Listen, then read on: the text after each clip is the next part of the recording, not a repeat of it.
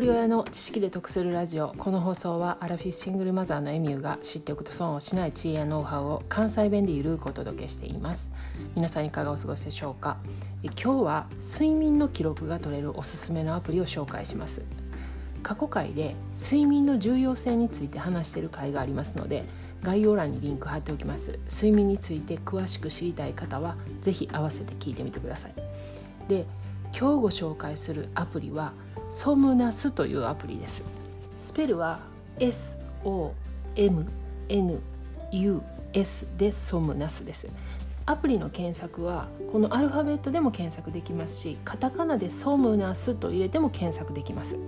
私は特に睡眠障害があるわけでもないです。で睡眠の時間も質も良い方だと思っているので特に記録しようとは思ってなかったんですけども娘が別のアプリを使って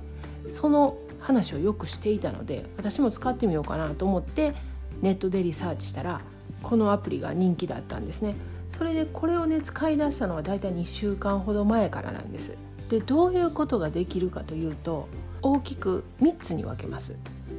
まず1つ目睡眠傾向を詳細に分析してくれます。単に何時間寝てるかっていうことだけではなくて寝つくのにどれぐらいかかったかとか深い睡眠がどれぐらい取れてるかとかあと私たちの年になってくると途中で目が覚めますよね。その中途覚醒が何回あるか。で何分間覚醒してるかとか。どうやったらその横に置いて寝てるアプリがそれを察知してるのかめちゃくちゃ不思議なんですけどでもとにかく細かいデータが取れます。睡眠の質を分析することで自分自身の睡眠の悩みを見つけることができます。そしたら2つ目なんですけどその睡眠の質を上げる行動が分かります。毎日データを取ることで眠気が発生する時間帯とか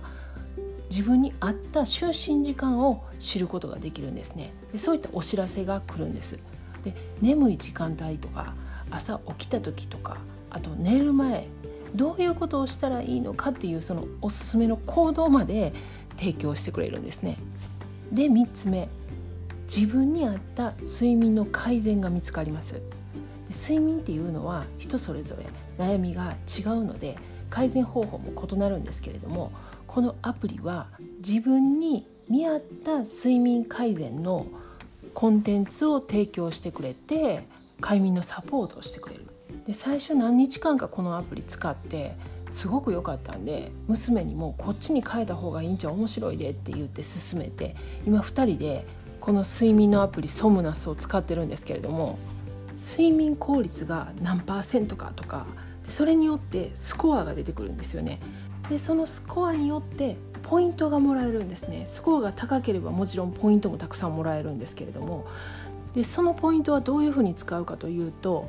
自分に合った快眠グッズを紹介してくれるんですけれどもその快眠グッズを購入する際にその商品の10%分をこの貯めたポイントで支払うことができるんですね。でお話ししたように私は特に睡眠に困ってることはないんですけれども使い出すとねこれ結構面白くて毎朝起きたらすぐにそのスコアを確認するんですよね。で寝てる時にまあ、目が覚めたりとかで寝返りを打ったりとか、まあ、子供に布団かけたりとかでそういう時って一瞬起きてるじゃないですかそしたらやっぱりちゃんとねその起きてる時間に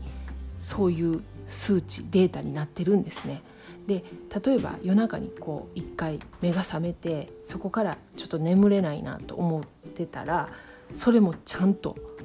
計測されてるんですよね。で枕元に置いてるだけやのになんでそれが触ってもないですよ。なんでそれが計測されてんのか不思議で仕方がない。でももうこれ今はね私の毎日の習慣になってるんで夜寝る前は計測のボタンを押してで朝起きたら必ずそれを確認するっていうのがルーティンになってます。で朝起きてきた娘とスコアを確認し合うっていうのが日課なんですけれども。で実はね数日前まで私この睡眠効率っていうところを見逃してたっていうか見てなかったんですよね。で娘がママ聞いて睡眠効率99%やってん今日って今までで初めてやねんって言って「えー、すごいなそんなんあんねんな」って言って私の見たら100%やったんですよね。もうどんだけ快眠やねんって言って話してたんですけど。またこのアプリの公式サイト概要欄にリンク貼っておきますので興味がある方是非インストールしてみてください。で冒頭にお話したように過去回に睡眠に関する配信を3日連続で行っています。その URL も概要欄にリンク貼っておきますので興味があれば合わせて聞いてみてください。では最後までお聴きいただきありがとうございました。今日も笑顔で。